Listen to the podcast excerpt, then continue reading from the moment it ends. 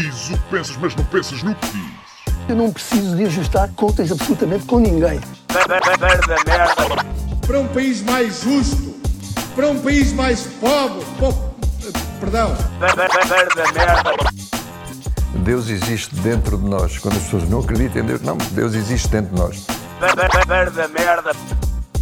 ser exigente, não sermos piegas, ser exigente, não sermos piegas, Mãe, olha, tu sabes fazer ténis. Ela fez quatro, mas não sabe fazer ténis. Não sabe fazer ténis. ténis. Ai, que informação dramática. Sem Barbas na Língua, um podcast de Guilherme Duarte e Hugo Gonçalves.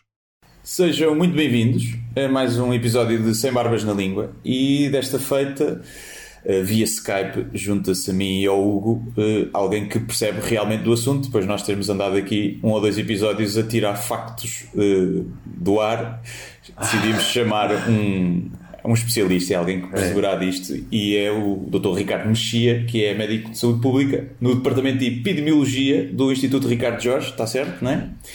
E presidente da Associação Nacional dos Médicos de Saúde Pública. Portanto, alguém com mais credenciais do que, do que eu e o Hugo para falar disto do, do coronavírus. Muito obrigado por aceitares o convite, Ricardo. Antes de mais, acredito que a tua vida eh, ande, ande animada, não é?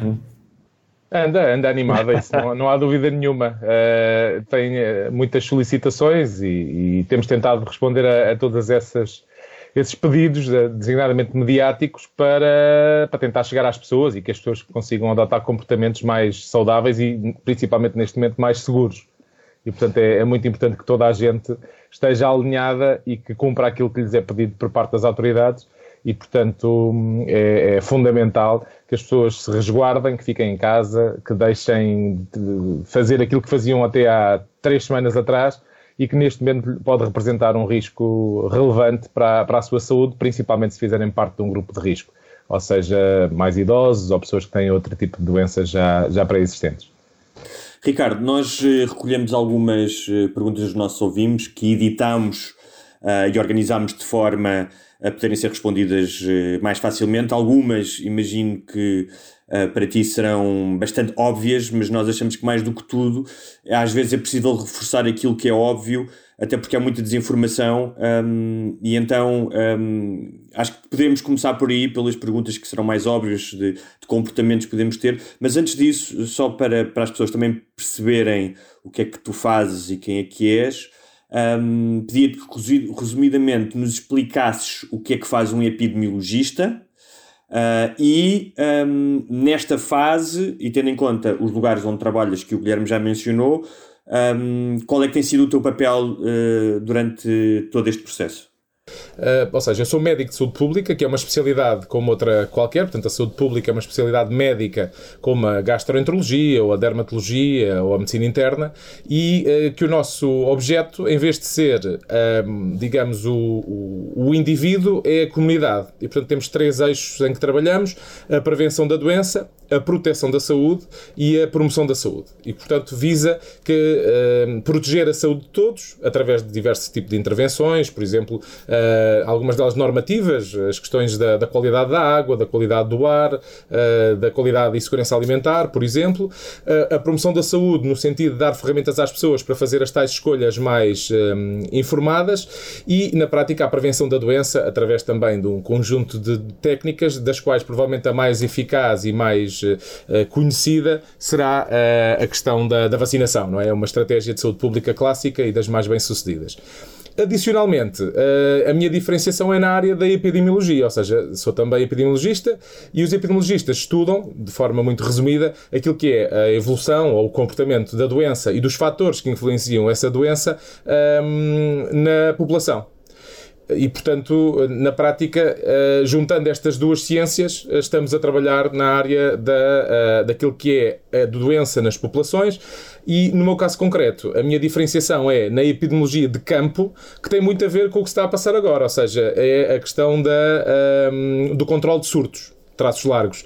E, portanto, há um conjunto de, de, profissionais a nível europeu que fizeram uma diferenciação, que é o chamado programa EPIET, European Program for Intervention in Epidemiology Training, que uh, visa precisamente uh, dar e capacidade aos Estados-membros para uh, responder perante uma ameaça deste género. Portanto, temos uma rede espalhada por toda a Europa e pelo mundo e que, na prática, visa dar resposta a ameaças deste género. E, portanto, em tempo de paz, não temos, entre aspas, não temos assim, estamos a desenvolver as ferramentas da vigilância, a criar os sistemas de informação e, nestes momentos, digamos, vamos para o terreno, daí a tal expressão epidemiologia de campo, no sentido de intervir diretamente junto das comunidades para controlar o, o problema. Okay. Eu, Uh, ia só perguntar, uh, uh, não sei se era uma das perguntas que o também tinha aí, mas se, se vocês, especialistas nestas, nesta área, começaram a ficar assustados mais cedo e, e ninguém vos ouviu. Bem, nós temos canais muito informais, ou seja, é uma comunidade relativamente pequena e que, portanto, temos meios ágeis de, de comunicar. E quer por, pela via oficial, quer pela via oficiosa, as coisas vão, vão soando, não é? Uhum. E, portanto, todos nós começámos a, ver, a fazer leitura uh, muito no início de que potencialmente estava aqui um, uma situação, uma potencial ameaça à saúde global. É, é evidente que na altura, em dezembro, quando surgiu aquele uh, relatório da, da China, ninguém uh, poderia prever, diria, uh, que as coisas atingiriam a proporção uhum. que atualmente existe. Mas é evidente que nós lidamos com ameaças deste género numa escala muito regular e, portanto, esta, no, no início, estas ameaças podem e devem ser tratadas de forma mais incisiva por, de maneira a que não se alarguem para outras regiões, para outras populações. E aqui o que aconteceu foi uma circunstância particular em que, efetivamente, numa fase inicial, a coisa andou um bocadinho por baixo do, do radar e depois, quando de facto se constatou que, que, era um problema de uma dimensão apreciável, já, já a situação estava numa escala difícil de, de controlar ou de, de conter na, naquela região. Houve aqui um conjunto de fatores que terão levado a que as coisas uh, escalassem desta forma, quer dizer, uh, o contexto em que aconteceu, a circunstância de ser, por exemplo, a comemoração do, do Ano Novo Chinês uhum. uh, e que fez também com que, mais ou menos concomitantemente, houvesse grande mobilidade de pessoas da província onde começou para outras regiões e depois para o mundo, e portanto houve aqui uma, uma espécie de teoria do queijo suíço em que os buracos se alinharam todos para, para acontecer esta quase tempestade perfeita e que estamos agora a ver os, os efeitos. Mas dentro dentro da comunidade, desde o início, há várias mailing lists da, da, desta comunidade dos epidemiologistas de campo e que, em que começam a circular uh, relatos, às vezes nem muito estruturados, ou seja, são relatos de doença sem uma causa até muito pouco clara e que uh, depois se vem a constatar que pronto, era uma situação deste género e, e, e que levou ao, ao, estado em que estamos. Uhum. Ricardo, um, uh, eh, nos filmes, normalmente, uh, nos filmes catastróficos de grandes epidemias ou desastres, existe sempre o cientista que tenta, no primeiro ato do filme, alertar, e existe sempre o político uh, que renega os conhecimentos científicos. Um, tem havido muita desinformação, como tu sabes, muitas teorias da conspiração. Da tua experiência a trabalhar com órgãos governamentais e internacionais, tu achas que às vezes o tempo que se demora a tomar medidas ou as medidas que se tomam um, tem mais a ver com a dificuldade de processar informação e a dificuldade de estar perante um caso novo? Uh, ou, ou seja, a natural incompetência humana na maioria das atividades, como acontece, ou tem a ver com um, um medo dos políticos causarem um alarmismo inicial um, e demorarem mais a, a reagirem à, à, à informação dos técnicos? As grandes questões da saúde hoje são questões também políticas e, e, portanto, ignorar isso é de facto não, não conseguir apreender a, a, realidade. E, portanto, os impactos que esta crise está a ter do ponto de vista da saúde um, são muito grandes, mas também têm impactos políticos, económicos e sociais uh, tremendos. E, portanto, uh, quem tem que tomar as decisões, naturalmente, também tem que equilibrar estas duas uh, realidades. E na medida em que, mesmo perante uma crise como a que estamos a viver, há um conjunto de serviços que tem que funcionar, um conjunto de áreas da, da, da nossa sociedade que tem que continuar a funcionar. Os políticos também têm que tomar decisões um, para proteger essas, essas áreas. E, portanto, há aqui às vezes um equilíbrio difícil entre aquilo que é técnico e aquilo que é político. Uh, os políticos pensam tendencialmente num horizonte muito mais curto, muito mais imediato, muito mais, se quiserem, mediático, do que uh, alguém que está mais do lado técnico a pensar no médio prazo e no longo prazo como é que nós vamos conseguir gerir isto e, e o que é que podemos fazer já para uh, conter o, o, o, problema. E, portanto, há aqui uma, um, uma, digamos, um equilíbrio, como dizia, que não é às vezes fácil de, de ter. E, e portanto, uh, é, para, para mim é absolutamente claro que os técnicos têm que fazer o seu trabalho para dar informação aos decisores, mas é aos decisores que cabe tomar as decisões. E, portanto, para mim é absolutamente claro aquilo que é uh, a parte técnica e a parte uh, política. Agora, é evidente que há sempre aqui polinização cruzada entre estas duas áreas, não é? Naturalmente, quem trabalha na área da saúde tem que ter uma perspectiva política também do problema e os políticos têm que estar bem aconselhados sobre as implicações para a saúde. Agora, muitas vezes há decisões que são tomadas que acabam por atender pouco à parte técnica e, e são muito fundamentadas do ponto de vista uh, político, e isso, na maior parte das vezes, tende a, a, não correr particularmente bem, não é? Porque a percepção dos políticos às vezes é condicionada mais pela sua percepção pública do que propriamente pela, pela realidade dos factos ou pela, pela, pela evidência que os factos apresentam. E portanto, há aqui, uh, eu julgo que os nossos dirigentes, e, e não estou a particularizar nos nossos em, em, em concreto, mas genericamente, todos têm que um, ouvir mais aquilo que os técnicos têm para lhes dizer e, e a ciência uh, é, é, relativamente universal. É evidente pode haver aqui opiniões um bocadinho mais para um lado ou mais para o outro, mas uh, desde que seja alicerçado em factos, eu julgo que os nossos políticos têm que usar essa informação, usar a ciência para tomar decisões que permitam proteger uh, a saúde de todos e também a, a, nossa sociedade, a nossa economia, enfim, tudo o resto. E portanto, eu julgo que há, há aqui um equilíbrio que é difícil, mas que é importante e que cada um tem que perceber exatamente até onde é que vai a parte política e exercê-la plenamente, e os técnicos têm que fazer também o seu papel e dizer tudo o que têm a dizer do ponto de vista técnico, para que depois quem, quem tem que tomar a decisão o faça também com posse né, desses dados. É que eu perdi o Ricardo agora. Eu também, eu também. O Ricardo crashou. Ué, peraí. Que ele... Agora foi o meu Skype que crashou. Foi. Não sei porquê. Ok, foi. Agora estamos a ouvir. Espera que isto... a ouvir. Já voltou. Mas já, já mas, okay. O áudio okay. ficou gravado, mas foi o meu Skype que se desligou, não sei porquê. Um, mas pronto, estava a concluir a ideia de, de, que de facto tem, os políticos têm que ouvir os técnicos e os técnicos têm que fundamentar aquilo que são os factos para os políticos poderem decidir. Sim. Conseguem-me ouvir? Sim, sim, sim. sim, sim, sim, sim. Ah, ok. Só aqui um delay. Sim. Um, Guilherme, queres começar então com as perguntas, se calhar, mais, uh, mais práticas de resposta curta de esclarecimento? Ah, sim, aquelas perguntas que, que, esperemos que as pessoas todas já saibam, não é? Mas que convém insistir, até porque tem havido, se calhar, algumas. Uh, algumas mudanças, né? até porque o vírus é, é, relativamente novo e ainda não há também, penso eu, há, há certezas relativamente a, a, muita coisa. Mas podemos começar aqui pelas mais, as mais óbvias, que é como é que se apanha o vírus? Ou seja, a, a via aérea é assim tão importante ou vem das mãos, das, de metermos as mãos nas, na cara e na, nos orifícios, salvo seja? Exato.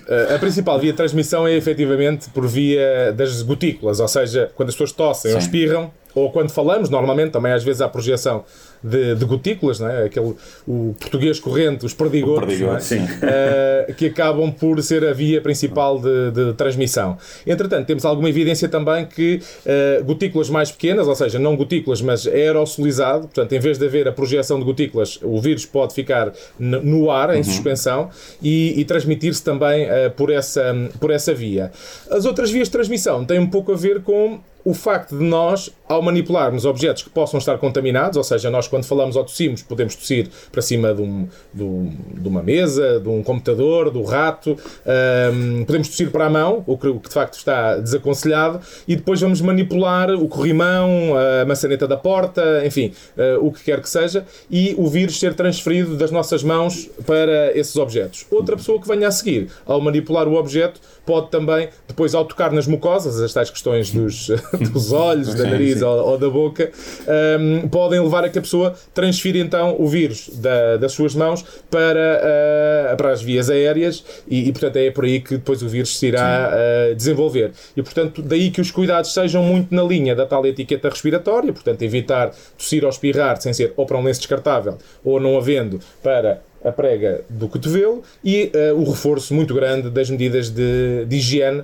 precisamente da, das mãos, para evitar a tal transferência, a tal contaminação que, que leva a que a doença possa surgir. E... Mais recentemente também se permitiu identificar o vírus nas fezes. Okay. E portanto há aqui também a possibilidade, mas que ainda é remota, portanto nós não acreditamos que haja uh, muitos casos a ter ocorrido por essa via, mas que é a chamada transmissão fecal-oral, ou seja, se houver contaminação, por exemplo, de instalações sanitárias, uh, as pessoas poderem, uh, ao mexer na, na, nas instalações, lá na, na sanita ou o que seja, poder também transmitir uh, a doença por essa via. Mas até ver Uh, apesar de possível, do ponto de vista da, da, da, possibilidade disso acontecer, não acreditamos que seja uma via de transmissão particularmente frequente. E, e já agora uma questão: imaginemos que alguém que, que, é, que já está imunizado, e vamos falar aqui numa hipótese de depois falaremos das reinfecções, que já está imunizado, pode servir como agente intermédio de transmissão. Ou seja, se eu mexer numa maçaneta que tem lá o vírus, eu,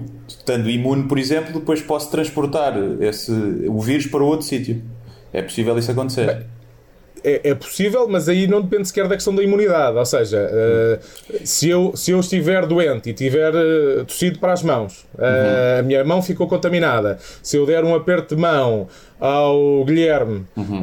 e o Guilherme depois for dar um aperto de mão Exato. ao Hugo, potencialmente, independentemente do Guilherme estar ou não imunizado, uhum. a, a, transferência pode ocorrer por essa via. E quem diz a mão, diz um corrimão, sim, diz sim, um sim. teclado, diz o que quer que seja. A questão da imunização é, é ligeiramente diferente. Uh, aí já tem a ver com o nosso organismo não desenvolver a doença, portanto, uh, nós ainda estamos a tentar perceber se isso é mesmo assim e como é que é e durante quanto tempo é que dura e a partir de quando é que nós temos de facto essa imunidade, mas aí já tem a ver com o facto de eu não adoecer. Ou seja, mesmo que eu seja exposto, no limite, aqui uma caricatura, mesmo que alguém me espirre para cima e seja um doente, uhum. se eu for imune, não vou uh, desenvolver a doença. E portanto aí já Sim. é uma situação Sim, uh, digo, diferente, não tem a ver com a transmissão. Aí. Digo isto quase numa perspectiva de mesmo que as pessoas comecem a achar que são imunes, devem resguardar-se na mesma para não para não servir de agentes devem, transmissores aos outros, não é? mesmo que eles já não devem possam. manter as medidas de higiene tal e qual como okay. mantinham antes, uh, ou agora durante, durante o surto. Não, não devem reduzir o nível das medidas porque, entretanto, uh, descobrem que já são imunes. São imunes, também não são imortais e, portanto, sim, também sim. convém não esquecer esse, esse aspecto que, que estas medidas de higiene até são coisas que nós podemos manter numa, para o futuro, porque há outras doenças que também se transmitem assim, não é? Uhum. As próprias gripes Sim. também, parte delas se transmitem desta maneira. Portanto, aquilo que estamos agora, do ponto de vista, se quiserem, cultural, também a passar a fazer, pode ser útil também para conter outras, uh, outras doenças. Okay. O, três, uh, uh, três questões também do dia a dia que levantam algumas dúvidas. Uhum. Uh, primeiro, uh, idas ao supermercado e alimentos. Ou seja, quem já foi ao supermercado nesta altura dá-se conta da, da, possível exposição. Ou seja, desde a fruta certo. que se apanha das caixas, ao, à lata de feijão que alguém já pode ter tocado, ao dinheiro, tudo isso. Uhum. Uh, um, que cuidados a ter com os alimentos, esses que trazem do supermercado. Um, em segundo, roupas e sapatos, portanto, é, a partir do momento em que se está fora de casa para, para dentro de casa. E em terceiro lugar, animais de estimação. Já não digo como via de contágio, porque acho que a maioria das pessoas já sabem que os animais, pelo menos até agora, não são. Não, um, não, não, não, disseminam nem passam para os, hum, para os humanos. Uh, no entanto, é preciso ter algum cuidado quando os animais vão à rua. Portanto, supermercado, roupa e animais. Pronto, na prática, em relação às questões do supermercado, é um sítio como outro qualquer e nós manipulamos objetos como noutro sítio qualquer. O, o vírus não se transmite pela, pela comida, não é pela ingestão da comida potencialmente contaminada. Aqui a questão volta a ser, nós, ao, ao manipularmos a fruta, se depois não higienizarmos as, a fruta ou os vegetais ou o que seja, ou as latas de conservas, uh, se depois, se, se, essas, se esses objetos, se essas frutas, se estes artigos estiverem contaminados, nós depois, ao manipularmos a cara, uh, podemos uh, estar a, a transmitir a doença. De qualquer forma, devemos manter, mais uma vez, essa higienização mínima, ter os cuidados, naturalmente, do distanciamento físico quando vamos ao, ao supermercado. Portanto, neste momento, os próprios supermercados têm regras para não haver uma sobrelotação uh, dentro do, do mesmo e, portanto, devemos cumprir também essa, essas regras. E, portanto, aqui são cuidados, diria, genéricos de, de higiene, mas têm muito a ver depois com a higienização dos, das mãos antes de tocarmos na cara ou, ou, ou eventualmente noutras. Uh, ah, um, transmitir o, digamos, a, a, o vírus para outras superfícies. Portanto, é preciso ter alguma cautela, mas também sem uh, exacerbar aqui cuidados que também não são muito prováveis. Em relação às questões da roupa, há dois cenários diferentes. Uma coisa é alguém que está num contexto em que a doença de facto existe, ou seja, um profissional de saúde, alguém que trabalha naquele contexto, está muito mais exposto do que alguém que foi fazer eh, as suas compras ou foi à farmácia. E, portanto, é, é possível ter alguns cuidados com a roupa e com os sapatos, mas também sem exagerar, não é? Ou seja, as pessoas têm, um, por alguma razão, algum fator de risco, podem ser mais cuidadosas nesse sentido. Deixar os sapatos mais junto à porta, não andar com os sapatos dentro de casa.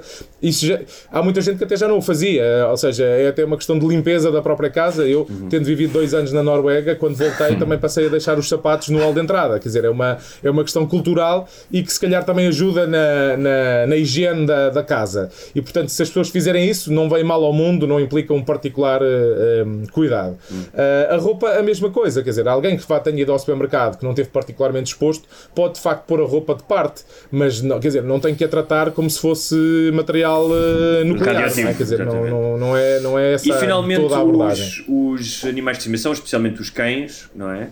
Uh, porque certo. vão a um parque, cheiram coisas, não é? As, metem as patas na terra. Um... Nós temos recomendado que as pessoas, quando regressam da rua com os animais, e, e normalmente os, os, gatos tendemos a não passear, nem os canários, portanto, em relação ao, mais aos cães, uh, ter esse cuidado de lhes limpar as patas. Precisamente na mesma lógica dos, dos sapatos, não é? Ou seja, uh, se eventualmente limparmos as patas dos nossos uh, animais, em concreto os cães, à entrada, reduzimos o risco deles potencialmente trazerem a doença.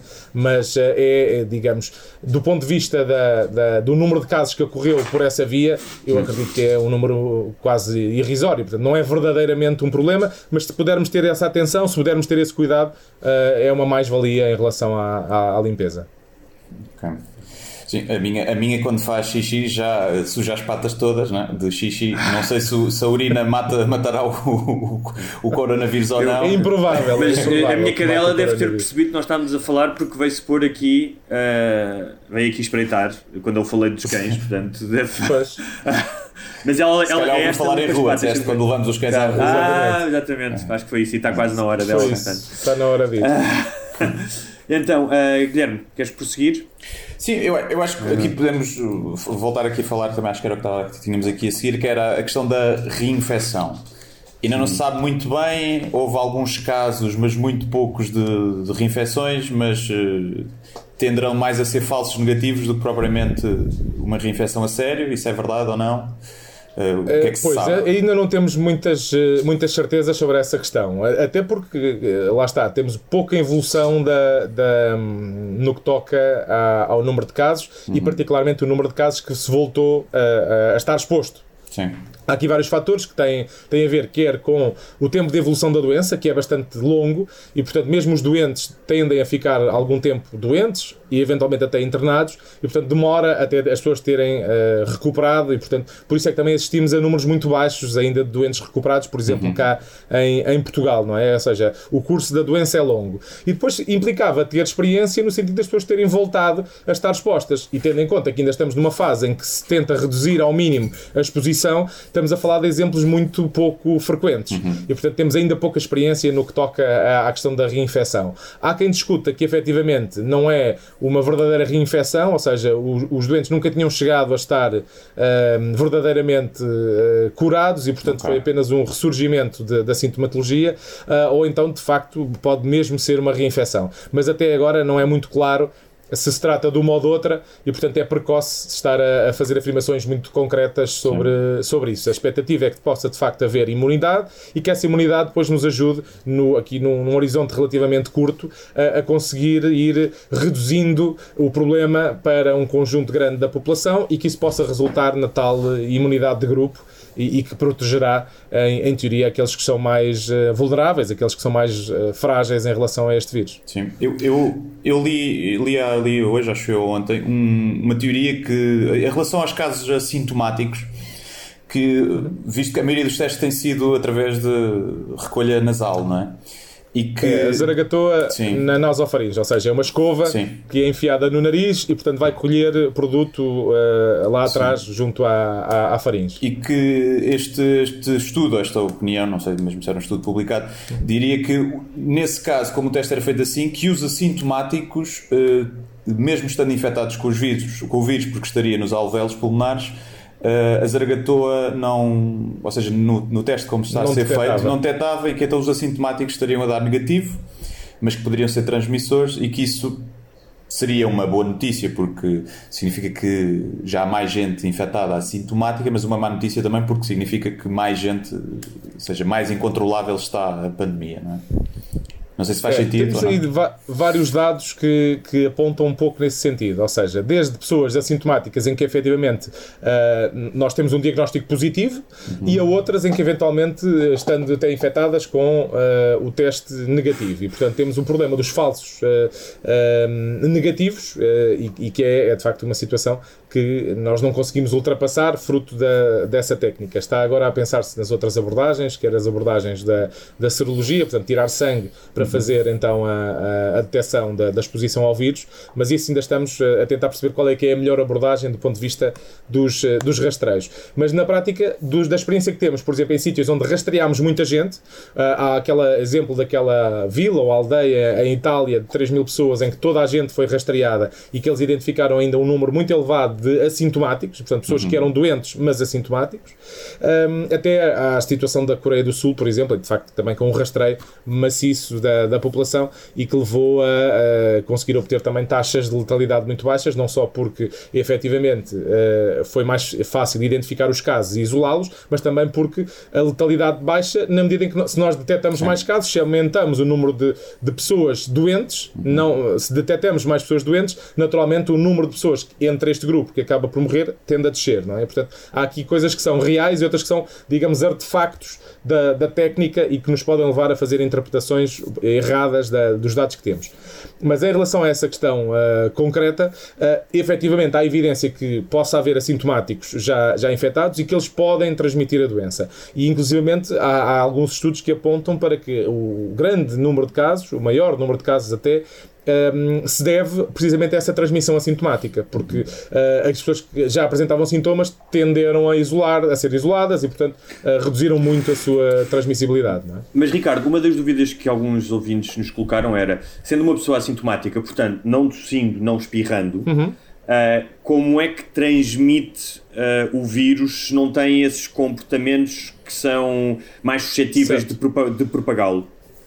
Porque nós só começamos a tossir ou a espirrar a partir de um determinado nível de, eh, de infecção. Uhum. Ou seja, quando começamos a ter matéria nos pulmões ou na, nas vias nasais, que faz com que nós queiramos uh, expulsar essa, essa matéria, seja espirrando mais nas vias aéreas ou então tossindo uh, quando estamos a falar mais da área uh, dos pulmões. E portanto, um, ehm, há aqui uma fase, e aqui a grande dúvida é se as pessoas são assintomáticas e são ainda assintomáticas e estão a evoluir para depois serem casos com sintomatologia mais exuberante, ou se de facto há pessoas que são, têm quadros tão ligeiros da doença que acabam por nem sequer apresentar uh, sintomas nunca.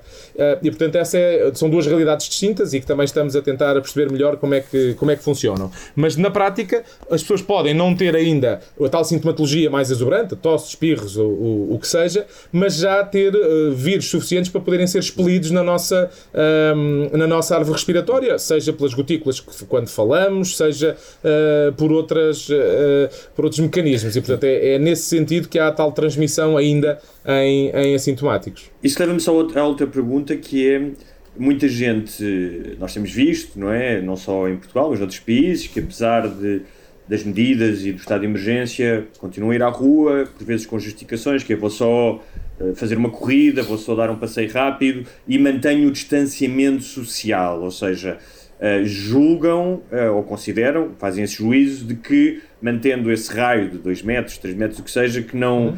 que não haverá problema. O que é que uh, dirias a essas pessoas um, para evitar que elas saíssem de casa, ou qual é que é o problema delas saírem de casas, não tendo sintomas e mantendo esse distanciamento social? Bem, há aqui dois, dois, duas situações diferentes. Uma situação é, são as pessoas que são ou doentes ou contactos de doentes, e portanto esses estão claramente ou em quarentena, no caso dos contactos, ou em isolamento, no caso dos doentes, e esses devem manter uma aderência estrita ao isolamento em casa, portanto, ao distanciamento físico de não só da, da, hum, com terceiros na rua, mas também dentro da sua própria casa. Devem evitar o contacto com os outros coabitantes. Situação diferente são as pessoas que não estão nem em quarentena nem em isolamento. Essas devem guardar algum distanciamento físico. Nós temos optado agora por não falar tanto em distanciamento social, mas em distanciamento físico, porque uh, devemos socializar, usando as tecnologias que, que temos hoje ao dispor. Devemos é estar longe fisicamente das pessoas, mas próximos do ponto de vista, se quisermos, afetuoso ou, ou social. E, portanto, a, a grande questão é que, mesmo para essas situações essenciais, e, e, por isso é que, de alguma maneira, nós discordamos daquilo que foram a, a, a estratégia de comunicação agora das últimas medidas. É que pareceu que um, houve várias pessoas que interpretaram aquilo que foi anunciado como ah, bom, então, mas eu posso ir dar uma corrida ou posso ir passear o cão, então pronto, então tudo bem, se isso, se isso é seguro, então vou fazer isso. E depois assistimos a imagens como as que vimos nas marginais, em Lisboa, na, na em Cascais ou uh, lá em cima mais a norte. Sim. Portanto, uh, esta não é de toda a mensagem que devemos passar. Nós devemos passar a mensagem que as pessoas devem, de facto, ficar em casa, resguardarem-se, principalmente aquelas que fazem parte de um grupo de, de risco. E em relação, por exemplo, à questão da atividade física, há por aí na internet muita oferta de coisas que as pessoas podem fazer, preservando a atividade física, mas permanecendo na sua casa. E, portanto, não há justificação neste momento, perante a situação excepcional em que estamos, para haver tanta gente na rua a correr e a andar de bicicleta. Ah, e, portanto, a mensagem eu julgo que tem que ser clara, que as pessoas devem ficar em casa e restringir as suas saídas àquilo que é mínimo eh, e que seja fundamentalmente essencial. Abastecimento, alimentos, medicamentos ou procura de cuidados de saúde. Tudo o resto, neste momento, uh, não me parece que seja fundamental. É evidente que é muito difícil permanecer em casa durante dias a fio, mas também uh, ainda não passou assim tanto tempo desde que começámos a implementar estas medidas. Portanto, as pessoas também têm que ter aqui alguma, um, alguma cautela, alguma calma no que toca a estas medidas. Aqui a grande dificuldade do distanciamento físico, quando alguém vai correr um bocadinho, é que se eu morar uh, numa aldeia com quatro habitantes, se calhar é fácil eu sair à rua e ir dar uma volta e não vejo ninguém. Mas se eu morar numa grande cidade, e a maioria, a maioria de nós vive de facto em grandes cidades, vive em prédios, não vive em casas isoladas, esta, este percurso de ir até à rua ou até um sítio onde haja menos gente, tendencialmente eu vou encontrar pessoas, porque passo no elevador, passo na, na porta da rua, passo na, nos passeios. Portanto, há, há, se conseguirmos Sim, pela primeira vez, se não for essencial, não devemos ir. Desculpa, estava a dizer que pela primeira vez dei-me conta da quantidade de coisas em que nós tocamos só quando vamos à rua. Eu não tinha noção disso, não é? De corrimões, botões de elevador, botões de porta. Uh, e tornamos muito mais conscientes acerca disso. É? Eu, eu ainda não. Ainda, isso é muito positivo. Ainda vou sempre com a mão ao interruptor da, da luz nas escadas e mal toco. Ah, caraças! E depois vou com a mãozinha assim no ar para não tocar em lado nenhum e chego a casa e limpo. Exatamente. Agora há, há, a questão de usar, por exemplo, para as tarefas que costumamos fazer, passar a usar a mão não dominante, não é? Uhum. Ou seja, para quem é destro, Sim, passar a usar a mão esquerda para fazer essas tarefas todas, porque tendencialmente também vamos tocar menos vezes na cara com Sim. essa mão, aquela que não seja a mão, a mão dominante. Mas idealmente devemos reduzir o toque com tudo o que for possível. Agora, os botões do elevador, os interruptores, etc., isso tendencialmente conseguimos fazer, por exemplo, com com o cotovelo. Mas há muitos puxadores de porta, uh, que não são fáceis de abrir sem usar, sem usar as mãos, não é? E portanto Sim. temos aqui alguma dificuldade. A nossa, digamos, o nosso contexto não está adaptado ainda para estas uh, preocupações e se calhar até na, na, nos futuros desenhos que vamos ter que ter para Exatamente. os edifícios, para as estruturas uhum. públicas, se calhar isso vai ser uma, uma questão a ser tida em conta. Ou seja, um, tudo o que puder ser possível ser acionado de forma não manual uh, passar a, a, funcionar nesse registro. É? Uhum. E, portanto, é, é uma das medidas que pode fazer sentido para o futuro. Sim. Eu, eu, não sei se te, falavas cá, aproveitando de, de, que as medidas ainda não estão em vigor há, há muito tempo. Uh, e se calhar fazendo agora aqui um bocadinho de futurologia, uh, sendo que isto deve ser muito difícil para ver mais que 3 ou 4 dias, como é que as coisas vão evoluir. Parece-me que uh, o vírus, a pandemia, vai ser impossível de, de travar, não é? No, no, estado onde está. E que o vírus provavelmente vai ficar, vai fazer parte, vai ficar endémico, vamos estar a esperar provavelmente por uma vacina um ano e tal e se esse cenário, se, se, isto é imparável, pelo menos no ponto de vista global, se calhar há, países mais pequenos ou ilhas, tipo a Islândia, que se calhar vão se conseguir livrar disto mais cedo e fechar-se. Mas se esse é o caminho, então eh, o caminho a curto, médio prazo será quem não é de risco começar a expor-se ao vírus. Uh, um bocadinho como, como a Inglaterra queria fazer, mas sem ser à bruta, como eles, como eles estavam a pensar antes de fazer os, uh, os estudos. Não é? O problema da, da estratégia que o, Reino Unido estava a pensar fazer não era tanto a questão da, da, da exposição faseada dos eh, menos suscetíveis. O problema era o outro, era uhum. como é que eles asseguravam que os mais de risco não eram de facto expostos. É? Se nós conseguíssemos mandar os idosos e as pessoas que uh, tinham de facto doença de base para uma ilha uh, durante dois meses uhum. e deixar depois o resto da população saudável de alguma forma adquirir imunidade de grupo, isso corria tudo lindamente.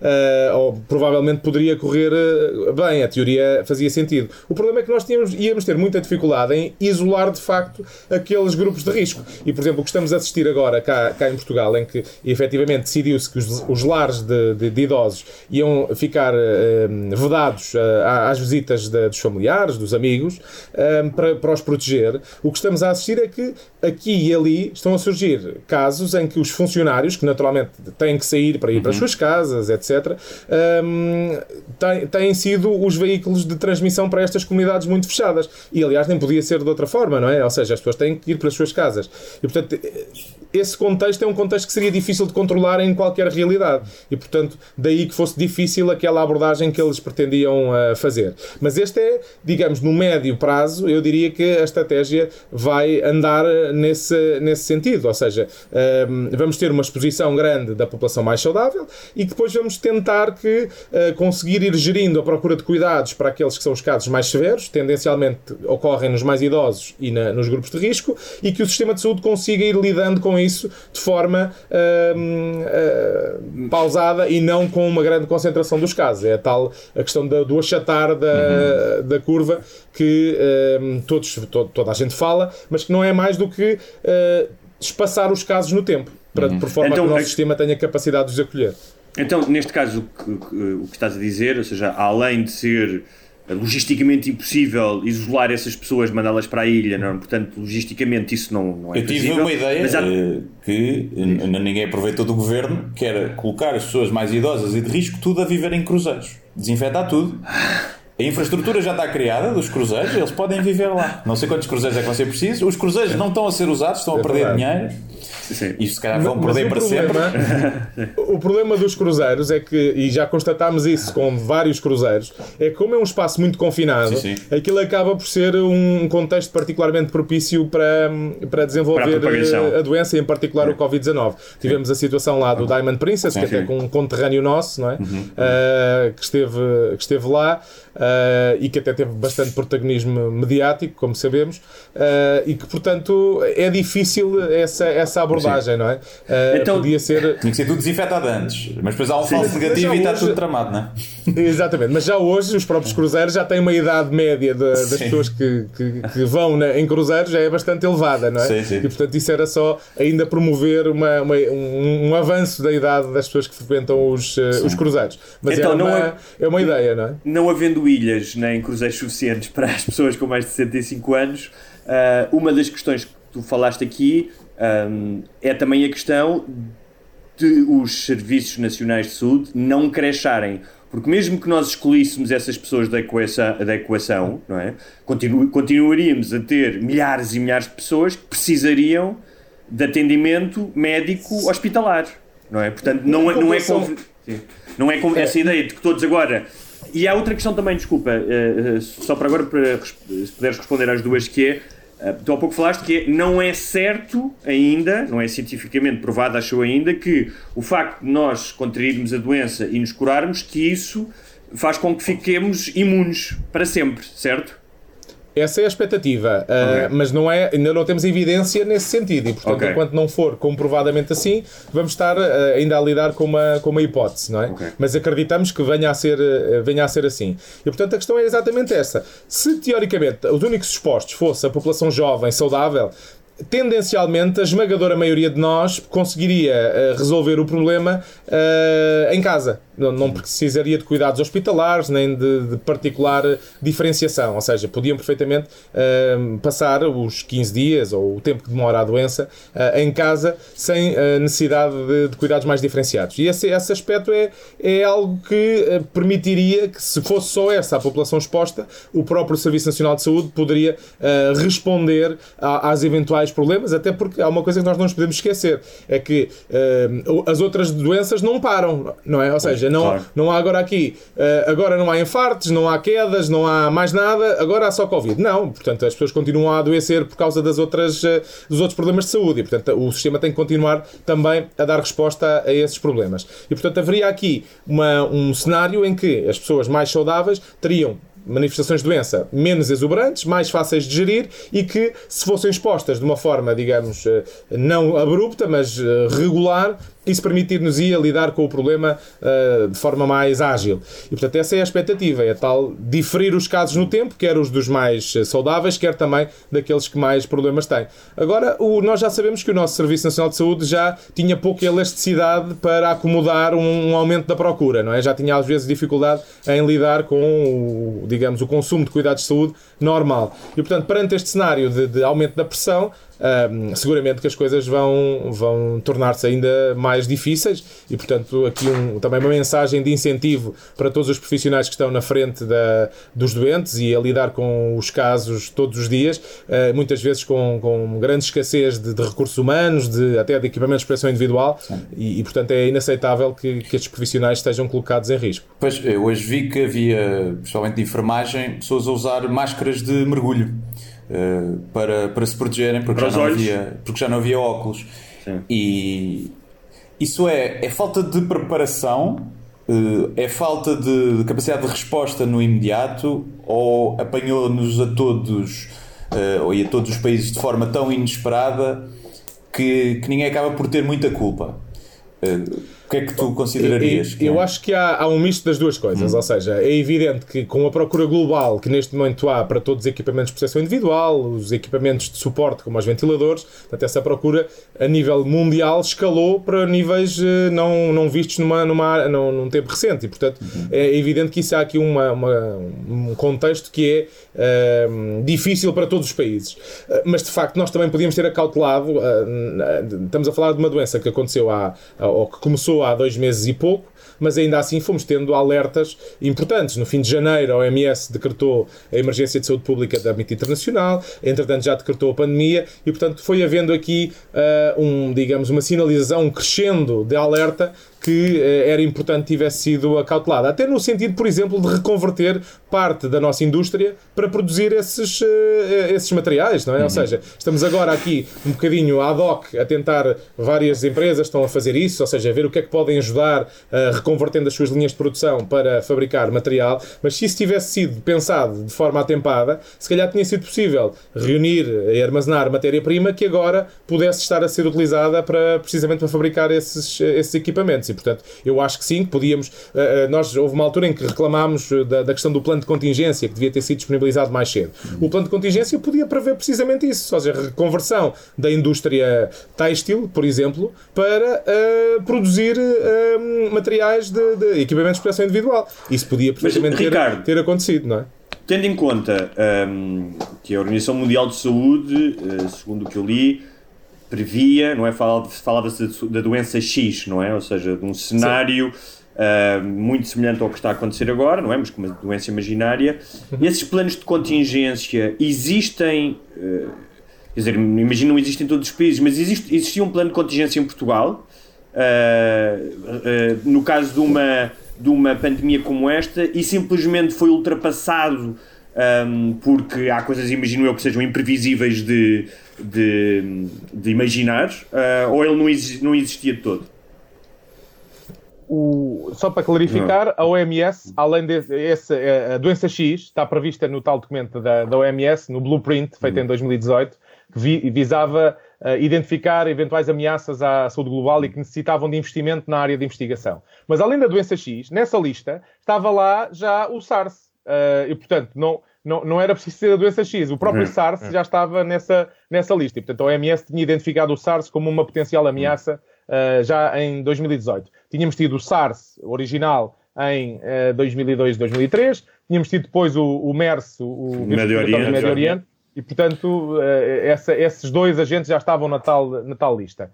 Em relação à questão uh, concreta do, do, plano de contingência, nós temos um plano de contingência que foi feito uh, com maior uh, em relação ao, ao, ao SARS, ou, melhor, ao, ao, ao Covid-19, na lista de, que a OMS tinha criada em 2018, Uh, o tal blueprint de, de, áreas que eram importantes investigar, já lá estava precisamente o SARS e o MERS, portanto, o vírus uh, uh, respiratório do Médio Oriente e o, o, o, síndrome agudo respiratório que tinha tido o surto em 2002, 2003. E, portanto, a OMS já tinha de facto identificado isto como uma potencial ameaça. Em relação à questão do plano de contingência, nós temos um plano de contingência relativamente robusto que foi criado durante a pandemia, ou antes da pandemia ainda, que na prática serve de base para todos os planos de contingência. O que temos que fazer é adaptá-lo à realidade do agente e principalmente ao nosso contexto atual. Aquilo que era o sistema, aquilo que eram a capacidade de comunicação, aquilo que eram os recursos em 2009, seguramente passados estes, esta década já não é exatamente igual e, portanto, tem que haver uma, um ajustamento do plano de contingência para as novas uh, realidades. E, portanto, esse plano de contingência que foi revelado, diríamos nós, tardiamente, podia ter ajudado a que todos os parceiros identificassem qual é que era o seu papel em cada uma das fases fases e que pudessem antecipar o que é que tinha que acontecer caso eventualmente uh, tivessem que avançar para esse cenário. E portanto, um, ehm, nós costumamos dizer casa roubada, trancas à porta, não é? Uh, é evidente que uh, agora é fácil dizer, ah, devia ter sido feito. mas há muita gente que há muito tempo diz que devemos investir na prevenção, devemos estar preparados, devemos ter recursos orientados para isto, mas depois acabam por sair em, em saco roto. Anda a circular aquele vídeo do, do Bill Gates em 2000, há 4 uhum. anos anos a dizer precisamente que, se, que, tínhamos uma ameaça uh, e que não estávamos a fazer uh, nada sobre isso. Uh, e, portanto, de facto, o, o, receio aqui é que agora estamos todos muito aflitos, isto vai passar, e eu acredito que vai passar, e daqui a seis meses já ninguém se lembra outra vez, e, e a questão da preparação fica outra vez na, na, na, na no baú e, e, não se pensa nisso. Nós, inclusive, temos uma realidade que, que já andamos a adiar há muito tempo e que é, não é exatamente igual a esta, mas é parecida. Terremotos. Toda a gente diz que estamos a dever o Exato. terremoto, não é? Estamos a dever um terremoto já há não sei quanto tempo. E portanto, quando vier, uh, todos nós devíamos ter já uh, pensado nisso, ter preparado a estrutura mínima. Por exemplo, todos nós deviam ter em casa um, o suficiente para conseguirmos ser autónomos durante meia dúzia de dias, não é? Uh, umas conservas, uma papel água, higiênico, uma, não é? uns, papel higiênico, coisas mínimas para viver durante uma semana sem precisar de, de ajuda externa, não é? Porque se acontecer uma catástrofe catástrofe com, com essa dimensão, um, potencialmente a nossa rede de abastecimento fica comprometida durante algum tempo Sim. e, portanto, estarmos preparados para isso pode ser útil. Agora, uh, é uma situação que não é igual, obviamente, mas, uh, uh, mas que é de alguma maneira parecida e, portanto, aquela corrida que houve aos supermercados, por exemplo, com a história do Sim. papel higiênico, é, é, é, absurda, não é? Ou seja, as pessoas, não sei se perceberam que a doença era diferente, ainda não, não acho que ainda temos que estudar isso eu do tive, ponto de vista social. Eu estive a, a ver e uma das teorias foi que começou no, na Austrália, porque o papel que vinha da higiênico que, ia, que abastece a Austrália vinha todo de fábricas em Wuhan, onde foi o, o início do surto. E que então okay. eles estavam com medo que, quando o surto ainda era só lá, que deixasse de haver papel higiênico, começaram-se a abastecer e depois foi um bocadinho o efeito O vizinho comprou papel higiênico, eu também quero. Eu também quero. É outra pandemia. Ainda bem que nós temos uma indústria do papel muito robusta cá em Portugal e, portanto, não dependemos de, de, de, outros países nesse sentido. Não é? E agora, ou seja, já disseste que, que achas que acreditas que isto vai passar e acho que tivemos uh, sorte no meio deste azar todo por isto ser um vírus que aparentemente não, não, não nos vai matar a todos, não é? Não é ébola, não é MERS, que tinha uma taxa de mortalidade muito mais elevada. Tivemos sorte no meio disso tudo e eu, como que sou, já ali, já até mutações de vírus, parece que o vírus só muda, só tem duas mutações por mês, que ao contrário da gripe tem oito, eh, que se pode alterar muito mais rapidamente e tornar-se mais mortal. Este, à partida, não acontecerá isso. Se tivermos sorte no meio disso, disto tudo, ou poderemos vir a ter sorte é, essa questão é muito interessante, porque não é necessariamente verdade que vírus mais agressivos sejam piores do ponto de vista comunitário. E o que é que eu quero dizer com isto? Eu não ganho comissão, mas há um jogo muito interessante. Sim que é o Plague, o Plague é, e que na prática o que faz é nós podemos ir dando, nós somos o vírus, somos o vírus ou outro agente uhum. infeccioso e o nosso objetivo é uh, eliminar a população na Terra. E portanto temos que ir decidindo que características é que vamos dando ao nosso vírus. E de facto, um vírus que tenha uma elevada mortalidade não é a melhor opção, porque os doentes morrem rapidamente e portanto não transmitem a doença uhum. a outros.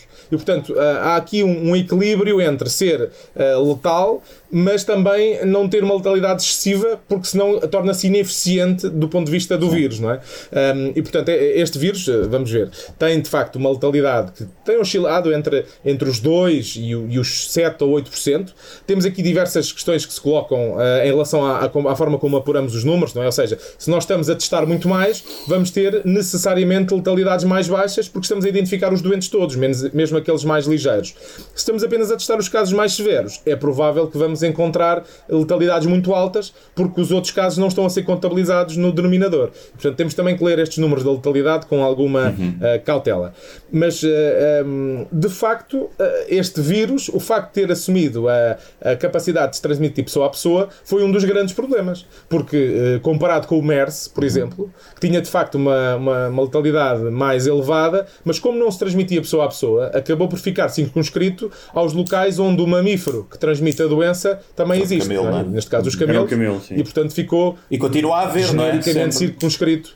Sim, continua a haver. Eu julgo que não sei se há muitos casos agora, mas, uh, mas é, é, ficou, acabou por ficar quase circunscrito à Península Arábica, porque é onde existem os, os vetores, os que transmitem a, a doença, não é? Okay, Ricardo, Portanto, questão... As características do vírus. Aqui uma, um dos problemas que nós estamos, a, a de facto, sempre a, a ter que estar atentos é a possibilidade de haver uma mutação e de uh, o vírus adquirir características que tornem ainda mais difícil o seu controle. E, portanto, por isso é que é importante manter um sistema de vigilância apertado, em que os vírus são identificados e depois são uh, tipados e são identificados para ver se mantêm as mesmas características que, uh, que as estirpes que já estão identificadas, precisamente para nos alertar para esse potencial de haver uma complicação qualquer, uma alteração qualquer que o torne de facto mais perigoso para todos nós. Outra, outra das perguntas muito comum entre os nossos ouvintes foi a questão das temperaturas ou seja, uh, esta ideia uh, de que com mais calor o vírus não se porta estando exposto, com mais frio teria um, um tempo de vida mais longo fora do corpo humano, um, e uh, a existência em diferentes materiais. o que é que nos podes dizer sobre isso? Bom, em relação à questão da, das temperaturas, não temos ainda dados concretos que nos permitam dizer se é assim ou não. O que nós acreditamos é que, um, à semelhança de outros vírus respiratórios que circulam menos no inverno, este possa ter, desculpem, que circulam menos no verão, uh, este possa ter um, um, um, comportamento semelhante. E, portanto, é um pouco expectativa, uh, mas que ainda falta uh, comprovar de forma objetiva. Os dados que temos, por exemplo, agora em relação ao que se está a passar no Brasil, não nos dão muita confiança que seja de facto assim, não é? E portanto o, o, há uma circulação ativa na, num país que tem uma temperatura já diferente daquilo que tem acontecido aqui no, no, hemisfério norte e portanto esse pode ser um dado importante para, para percebermos melhor, uh, melhor isso mesmo. Portanto, em relação à temperatura, temos essa, essa questão. A outra pergunta era. Em relação da... às superfícies, eu acho que também. Ah, as superfícies. Sim. As superfícies também tem sido uma, uma discussão longa, um, porque havia alguns estudos que eram feitos em vírus parecidos com o, o SARS-CoV-2, que é o que causa agora o Covid-19, e, e, agora já tem havido alguma evidência também do, do próprio vírus. Um, é evidente que o vírus é muito mais frágil quando está fora do nosso, do nosso organismo, mas ainda assim há, há estudos que apontam que ele possa de facto perdurar uh, até dias na, nas superfícies, variará com as superfícies naturalmente, e portanto a estratégia é higienizar claro, sempre as mãos e as superfícies de, não é preciso nenhum uh, desinfetante uh, altamente complicado, portanto, aquilo que nós temos, os nossos detergentes, etc., que temos em casa para, para uso doméstico, são uh, adequados para fazer e essa, para as mãos, essa limpeza. O sabonete Tal também é suficiente, mãos, não é? Água e sabão uh, são suficientes. As soluções alcoólicas uh, uh, são boas para quando não temos água corrente, okay. ou seja, quando estamos num, num corredor, num, num, espaço qualquer em que não há um lavatório onde uhum. possamos lavar as mãos, aquelas soluções alcoólicas são uma boa alternativa para, um, para que possamos higienizar as mãos. Mas a, a boa e velha lavagem das mãos durante os tais 20 segundos, lavando as palmas das mãos, os dorsos das mãos, entre os dedos, todos os dedos, são uh, estratégias muito importantes para, para conseguirmos uma adequada limpeza e desinfecção. E já agora, uma, uma coisa, lembra-me agora, de, uh, o, as soluções alcoólicas devem ter 60% a 70%, não é? Deve ser para não, evap 70% para não evaporar logo. É mais, uh, sendo que o preço está bastante caro, o vodka de 50% serve para desinfetar e para lavar ou não? Eu acho que é desperdício, mas em teoria, se tiver de facto um teor alcoólico elevado, é uma possibilidade, é uma alternativa, não é? Se não tivermos mais nada, isso terá algum poder desinfetante. É, custa vai 5 euros. Pode ficar mais pegajoso ou menos pegajoso, Sim. em função do, da, da bebida que for, mas, uh, mas é, tem, o álcool que está contido uh, também tem algum poder desinfetante, mas uh, não, é, não é de facto o ideal. Okay. Uma, uma das coisas que tens falado muito um, e que ainda que eu imagino tenha uma base, uh, imagino não, acho que segundo o tem uma base científica relativamente sólida, que é há menos, menos gente jovem infectada ou pelo menos com sintomas e a, uhum. a, a, a, mortalidade também é menor ou a letalidade é menor entre pessoas mais jovens.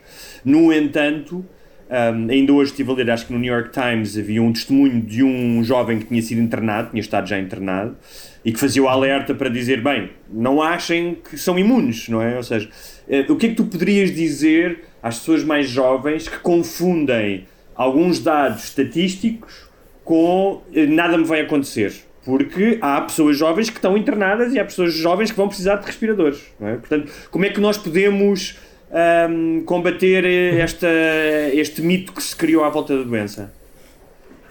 Bem, antes de mais dizer ah. que todos nós já fomos adolescentes e também já achamos claro. que, que, que, éramos imortais, claro, não é? Uh, e portanto, é, é, todos nós temos que ter a consciência de que é, é verdade que afeta menos as pessoas jovens, uh, afeta muito pouco as crianças e há muito poucos quadros severos em crianças. Mas há e, portanto, nós não queremos fazer parte da, da estatística. E, portanto, as pessoas jovens têm não só como dever de se protegerem a si próprias, mas principalmente até como responsabilidade social, porque apesar deles na maioria, os jovens, não serem eles próprios particularmente afetados, mas podem ser, e portanto não devem ignorar isso, mas principalmente porque temos também aqui um dever de proteger aqueles que são mais vulneráveis. E portanto, se nós tivermos cuidados, estamos também a ajudar a proteger os nossos pais, os nossos avós, os nossos idosos e as pessoas que têm algum tipo de doença de base. E portanto, há, há, há aqui uma responsabilidade social que não podemos ajeitar e dizer, ah, isto não me preocupa nada. É um bocadinho como aquela uh, questão das vacinas, não é? Ou seja, as pessoas acham que, como os outros estão vacinados, eu não me tenho que preocupar. Uh, e portanto temos todos aqui um papel a desempenhar. Há de facto pessoas que, fruto da sua idade, fruto de doenças que tenham, têm mais dificuldade em, em se proteger contra a doença e portanto temos todos que colaborar nesta proteção coletiva, evitar uh, os grandes ajuntamentos de pessoas, evitar um, os comportamentos de risco, tossir, espirrar uh, e, e, projetar gotículas sem, sem controle e, e, promover cada vez mais uma boa higienização das mãos. Como, é, como é que se consegue. Uh, está a faltar a palavra, mas como é que se consegue ter, uh, fazer esse discurso de os mais jovens uh, fiquem em casa, porque isto afeta os outros, mas também vos pode afetar a vocês, para a fase em que vamos ter que, se calhar, mudar esse discurso, que vai ser uh, jovens saudáveis, vocês têm que começar a sair à rua para uh, para haver aqui uma imunidade. Ou seja, vocês vão ter que arriscar ser um dos 0,01% que vão ficar internados, porque a alguma altura vai ter que haver essa mudança de comportamento e de discurso, não? Bem, a grande questão é que nós, com o que estamos a ter, possivelmente isso já está a acontecer de forma espontânea, Sim. não é? Ou seja, as pessoas continuam a trabalhar, as pessoas que vão ter que assegurar o funcionamento do país, eh, independentemente de, de estarmos em, em, estado de emergência ou não, esses de alguma forma já cumprem esse uhum. papel. Uhum. Eu acredito que não vamos chegar à fase das Covid parties, não é? Em que as pessoas são deliberadamente juntas Sim. para desenvolver a, a, doença. Portanto, não, não sei se lá vamos chegar, mas acredito acredito que não venha a ser necessário porque naturalmente já existe aqui um, um vai existir aqui um, um conjunto de pessoas que vão sendo uh, expostas. Uhum. E, portanto, esse aspecto eu julgo que é, que é importante e que, e, que, e que temos todos que ter em conta. Agora, eu, eu percebo a questão de como é que agora uh, vamos uh, dizer, deliberadamente expor as pessoas.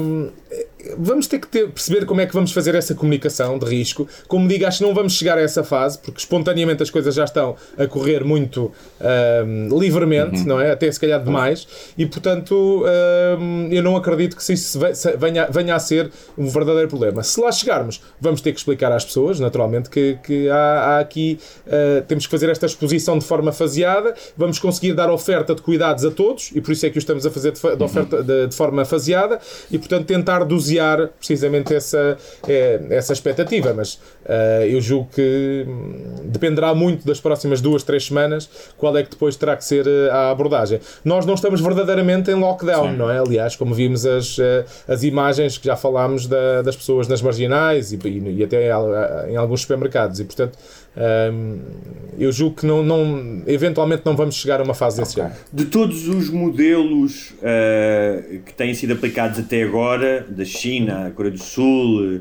a Singapura, a Inglaterra, todos eles, um, qual é que te pareceu até agora o mais eficaz? Sendo que nós sabemos que diferentes sistemas têm diferentes ferramentas para aplicar, ou seja, a ditadura é mais fácil, uh, não é? Ditadura é mais fácil, não é? Uh, mas uh, qual é que seria melhor? E uh, numa linha desta pergunta, que é a questão dos testes, ou seja, se é inquestionável que testar o maior número de pessoas ajuda a controlar a pandemia. Começando pela segunda, uma das abordagens que aparentemente tem sido mais bem sucedida é a abordagem de testes massificados.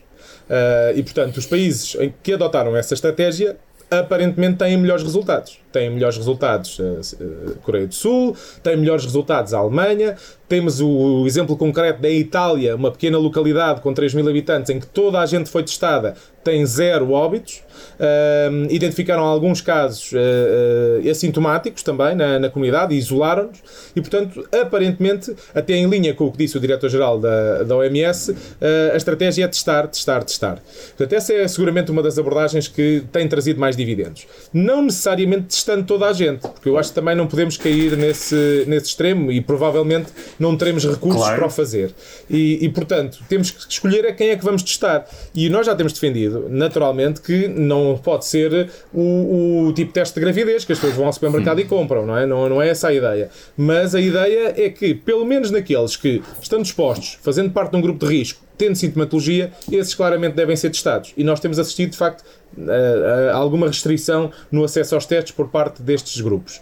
em particular, por exemplo, dos profissionais de saúde, que claramente têm aqui dois problemas. Por um lado, estão aqueles que mais expostos estão, e inclusive às vezes com dificuldades em ter equipamentos de proteção individual adequados, e por outro lado, são aqueles que se adoecerem ou tiverem que ficar em quarentena, mais compromisso operacional dão à nossa resposta. E, portanto, se, temos que proteger também os profissionais, porque somos, precisamos mesmo deles para estarem na, na frente da, da batalha. Portanto, claramente uh, temos que ter uma estratégia mais abrangente de, de testes e que possa proteger um, eh, estes grupos. Depois, aparentemente, aqueles que tiveram a possibilidade de implementar medidas mais uh, abrangentes, mais extensas, também tiveram melhores resultados. Um, o caso da. Uh, e já vocês já disseram, quer dizer, é mais fácil implementar estas medidas em regimes autoritários do que em regimes democráticos. Uhum. Bem, e portanto as pessoas têm mais um, tendência a acolher aquilo que são restrições muito claras à sua liberdade do que nós, uh, que temos de facto já um conjunto de direitos, liberdades e garantias dados como adquiridos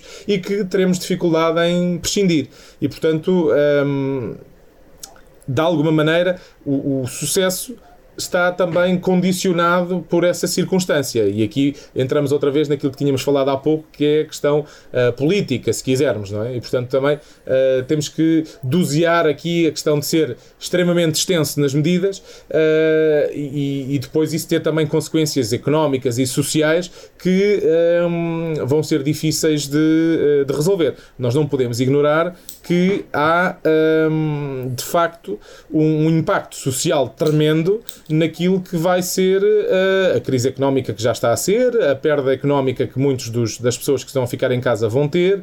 Enfim, há aqui um conjunto de indústrias que pararam uh, e, portanto, estas atividades económicas, uh, algumas delas poderão vir a retomar a sua atividade sem grande dificuldade e sem grande perda, porque eram, são vendas que acabam por não se fazer num determinado momento, mas fazem-se depois. Mas há outras que são perdas irrecuperáveis, não é? Ou seja, o turista que não veio agora em, em março já não. Quer dizer, o que virá em outubro já é outro turista, não é, não é o mesmo, não é? Portanto, uh, há aqui perdas importantes. Portanto, o impacto social e económico destas medidas também tem que ser uh, ponderado. Uh, e, portanto, há, há, aqui necessidade disso ser também doseado e pensado e pensarmos também qual é que é a estratégia de saída, uhum. não é? Ou seja, é importante ser, na nossa perspectiva, mais incisivo agora, mas também temos que pensar, ok, vamos ser mais incisivos agora. E daqui a 15 dias, continuamos a ser incisivos ou temos aqui margem para fazer coisas ligeiramente diferentes, ir libertando alguns grupos, ir uh, permitindo que um determinado grupo de, de, atividades possa voltar a funcionar. Portanto, vamos ter que,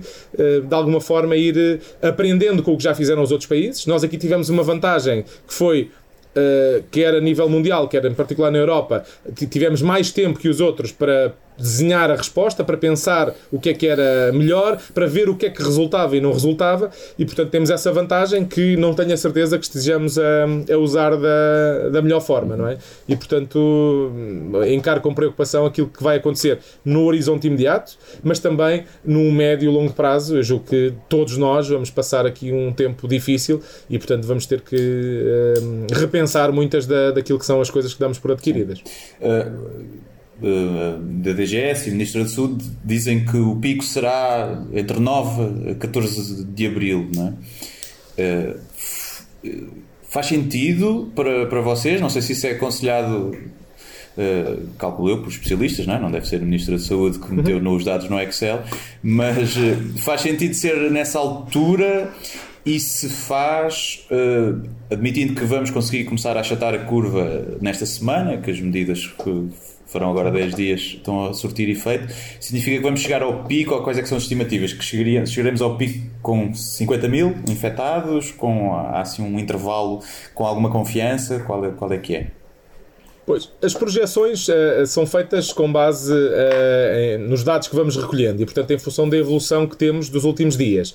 E, portanto, quando, quando colocamos medidas no terreno, isso faz com que as projeções percam alguma fiabilidade, uhum. não é? Portanto, cada vez que mudamos Sim. a estratégia, cada vez que aumentamos o número de testes ou diminuímos o número de testes, depois os nossos números tendem a, a não ficar tão ajustados como seria, como seria desejável. Mas nós também temos projeções, são feitas com os dados que são públicos uh, da, da Direção-Geral da Saúde e apontam tendencialmente mais ou menos para, para, para o mesmo pico ser daqui a duas a três semanas. Um, em termos da magnitude do problema, portanto, é difícil de, de facto calcular, temos a tal dificuldade no que toca à realização dos testes e, portanto, até que ponto é que nós temos uma percepção clara do que é um, a disseminação da doença na comunidade e, e, portanto, temos cautelas em fazer essas projeções. Portanto, no nosso site, no site da Associação Nacional dos Médicos de Saúde Pública, temos lá um dashboard onde são colocados todos os casos e temos uma projeção três dias. E optámos por não fazer projeções a mais tempo, apesar de, digamos, do ponto de vista matemático, conseguirmos fazer, porque tem um nível de, de incerteza elevado e, portanto, também não vale a pena nem estar a criar expectativas demasiado otimistas, nem excessivamente pessimistas. E, portanto, a, a perspectiva é, de facto, usar os dados com parcimónia. Nós também só temos os dados agregados, o que também não nos permite fazer uma, uma projeção tão um, exata ou tão um, digamos, tão rigorosa como quem tem os dados uh, uh, nominais, portanto, os dados por cada doente, mas de qualquer forma acreditamos que os nossos dados estão em linha com aquilo que já foi dito e, e portanto, a expectativa vai nesse sentido. Eu, eu como hipocondríaco, vocês não me tranquilizam, pá. Eu quero, eu quero saber quantos é que vão morrer, pá. Sim, mas isso eu acho que é, uma, é, é curioso, que é, não, eu, eu não sei se vocês têm reparado nisso, e só para sairmos brevemente só da questão da doença, que é, eu acho que as pessoas querem saber tudo sobre tudo agora, não é apenas questões de doença, questões sobre a economia, questões Sim. sobre a saúde mental, uh, questões sobre família, sobre relações, um, e há uma vontade tremenda de ter respostas a uma velocidade provavelmente não é possível porque tudo isto é tão novo que não vai haver respostas para muitas coisas em Sim. meses ou anos, não é? Sim. As pessoas lidam mal quando não têm quase prazos, não é? Eh, todos Sim. nós, um bocadinho, às vezes, no trabalho somos assim, não temos um prazo para entregar o projeto e vamos adiando. E aqui é um bocadinho isso, é não saber, ou seja, esse pico.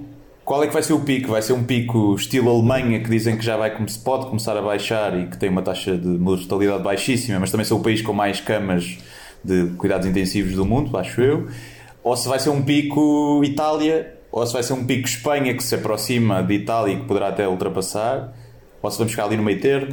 Uh, isto, obviamente, fazendo a proporção da, da, população também, não é? Que somos um país 5, 6 vezes mais pequeno do que Itália. Uh, se é isso que podemos esperar, se as medidas que, que temos tomado cedo nos vão dar um bocadinho de descanso é, ou não? É uma grande incerteza. Uh, temos uma população envelhecida pois. e os países do sul da Europa tendem a ter um, uma demografia relativamente parecida uh, e, portanto, temos esta dificuldade de potencialmente termos mais doentes de risco que outros uh, países com, com gente mais jovem. E o contacto também, é? intergeracional é também, não é? Contacto intergeracional. Contacto entre gerações sim. é maior, por exemplo. Sim, sim, as é? famílias é? são sim. muito, muito gregárias e, e, portanto, há muita, muitos, muitos coabitantes e, portanto, isso também faz com que haja uma maior propensão para a disseminação da, da doença. E, portanto, temos aqui um conjunto de dificuldades que nos levam a crer que estamos mais próximos, de facto, dos países do Sul do que dos países do, do Norte. Uhum. Ah, as medidas, é, é a tal história, nós só temos impacto verdadeiramente hum, visível das medidas 5 ou 6 dias depois de as implementarmos, porque ah, é o tempo, digamos, médio de incubação. E, portanto, as pessoas que vão adoecer daqui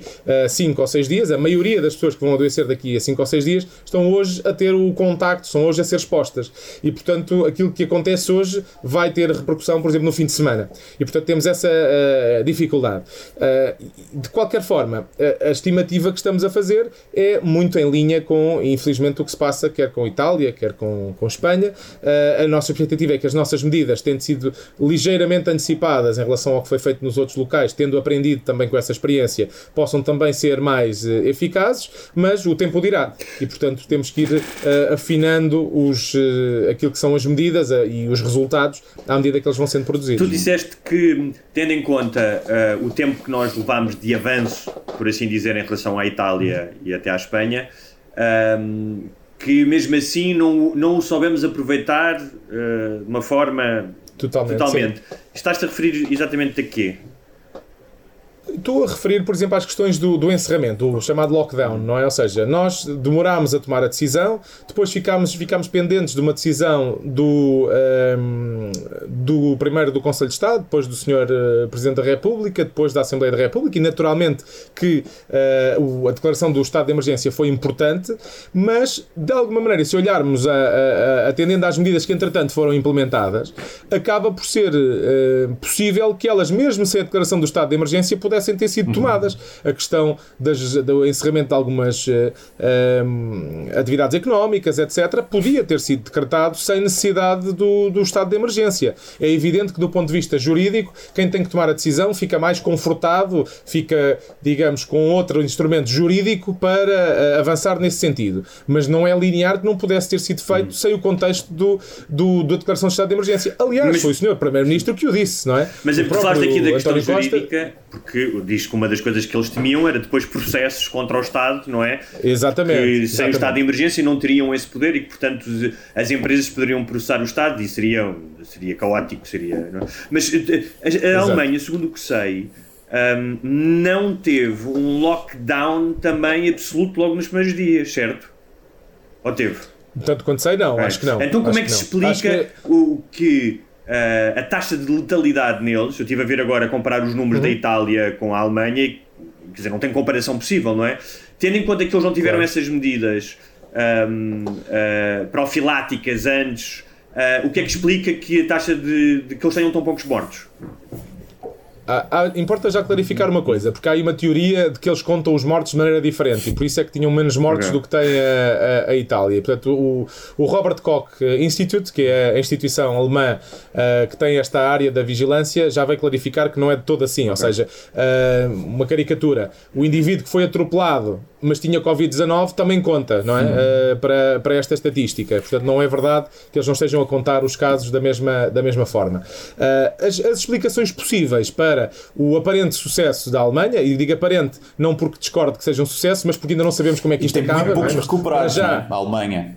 Uh, pronto, tem, tem a vantagem de ter começado um pouco mais tarde, tem uma população mais jovem do que a população italiana ou espanhola e a nossa, tem de facto uma política de testes muito mais eh, abrangente e, portanto, o modelo deles de uh, a própria prestação de cuidados é um modelo diferente do nosso, em que uh, o deles é um modelo sem entrar em grandes técnicas, é um modelo de uh, bismarckiano e, portanto, eles não têm verdadeiramente um Serviço Nacional de Saúde, eles têm um serviço, uh, a prestação de cuidados é baseada em seguros de saúde, portanto, o um modelo bismarckiano, um, e esse modelo uh, também lhes permite ter um pouco mais agilidade em que os prestadores privados acabaram por ser responsáveis por fazer o, os testes, aliás, como aconteceu cá também em alguma medida, e, e, portanto, tiveram uma resposta mais célere nesse sentido dos testes. E depois tem, em relação à mortalidade, aquela aquela grande vantagem que, que o Hugo já referiu, que é a história do, do terem de facto um número de camas de cuidados intensivos muito maior por, por 100 mil habitantes do que o resto da, da Europa. E portanto,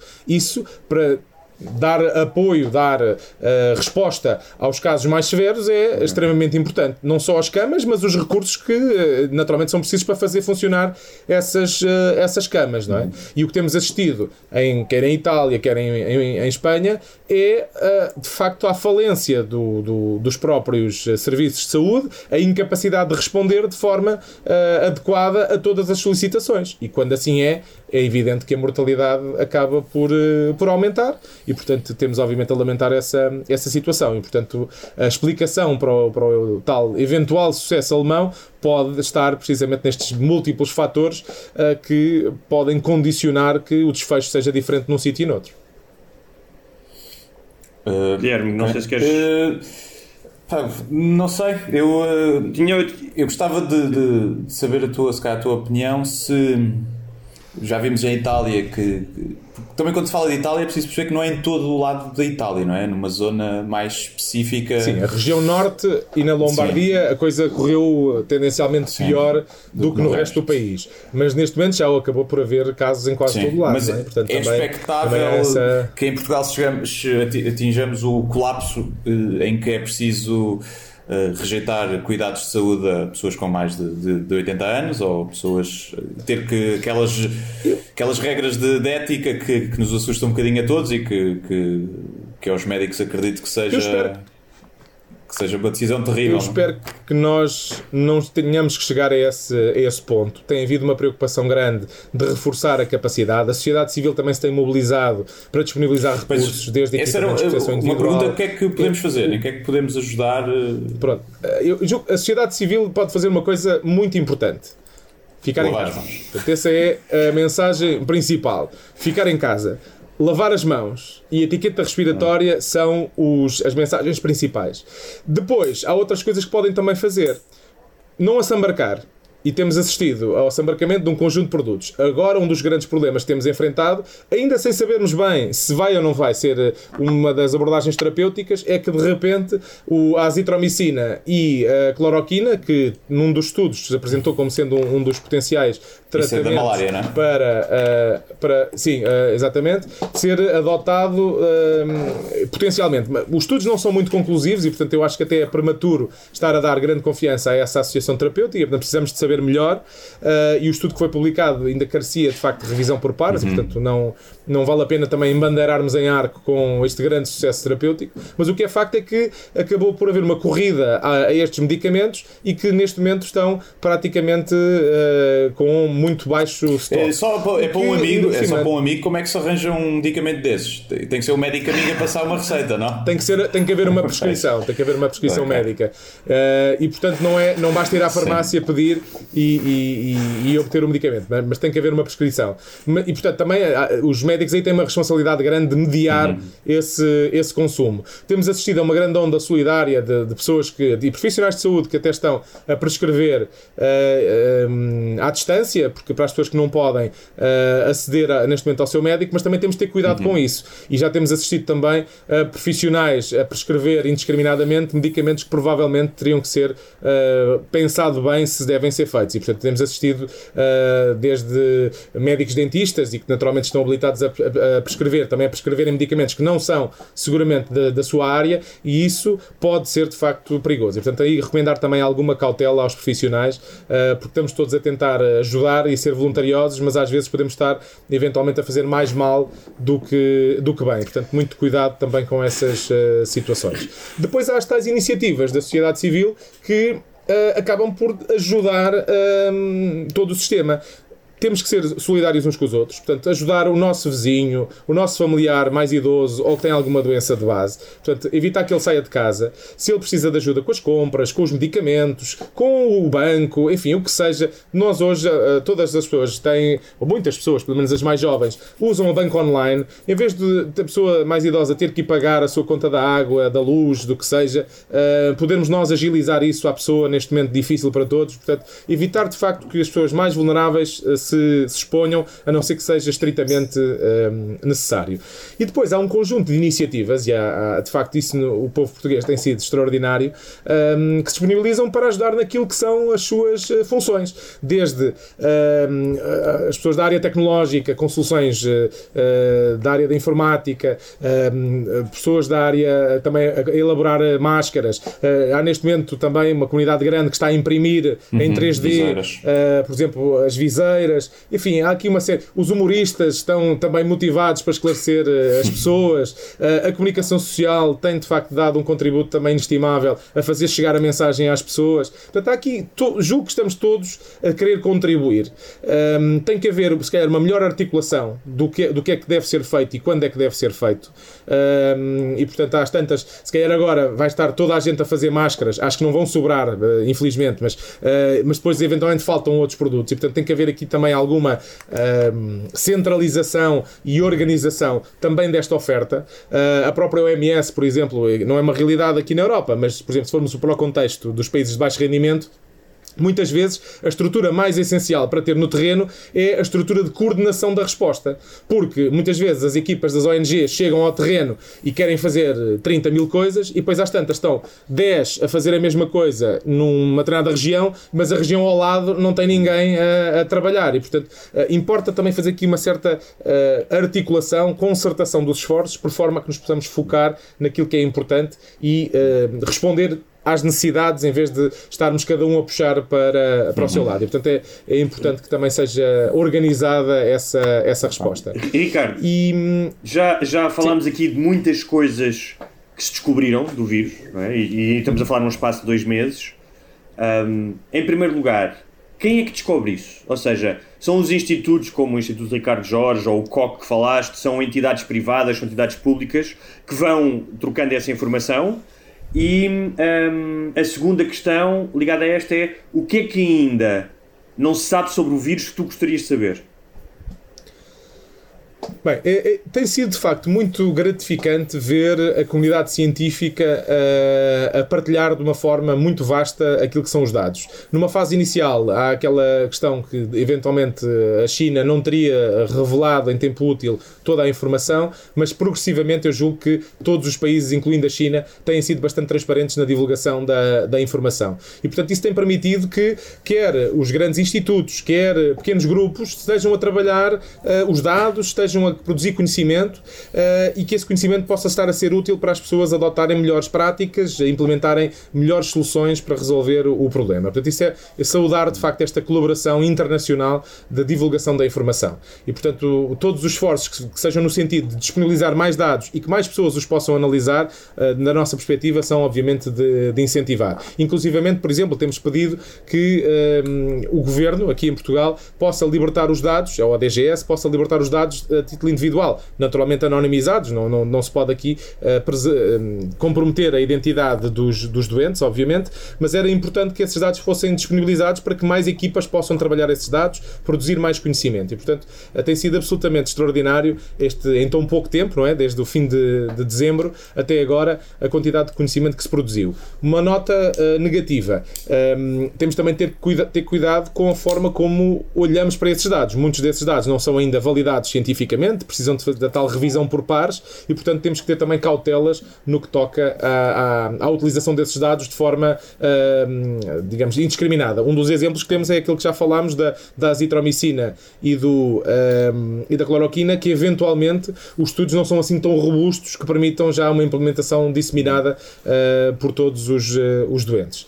Em relação ao que é que nós gostávamos de saber, Bem, eu julgo que há as questões claras da, da imunidade, é? ou seja, como é que se a imunidade é duradoura, se adquirem todos os doentes, ao fim de quanto tempo é que os doentes uh, estão considerados curados, uh, portanto, deste ponto de vista da manifestação da doença, uh, e, e, de facto as armas terapêuticas e, e a vacina são outras duas respostas que todos nós gostávamos de ter o, o quanto antes, é? Portanto, isso são seguramente três das, das perguntas que todos nós gostávamos de ter a resposta, ou seja, a questão da imunidade, a questão da, da terapêutica e a questão da, da vacina. Mas mais rapidamente se sabe da imunidade do que da vacina, certo? Ou seja, Sim, é. seguramente, seguramente. As vacinas são, têm um tempo de, de desenvolvimento longo, principalmente porque têm que, têm que ser alvo de uh, percebermos a segurança da administração das mesmas e depois a efetividade das mesmas. E, portanto, isto são, são estudos que tendem a demorar mais tempo têm também muitas vezes prazos regulamentares muito alargados que aqui eventualmente até poderiam ser eh, encurtados face à emergência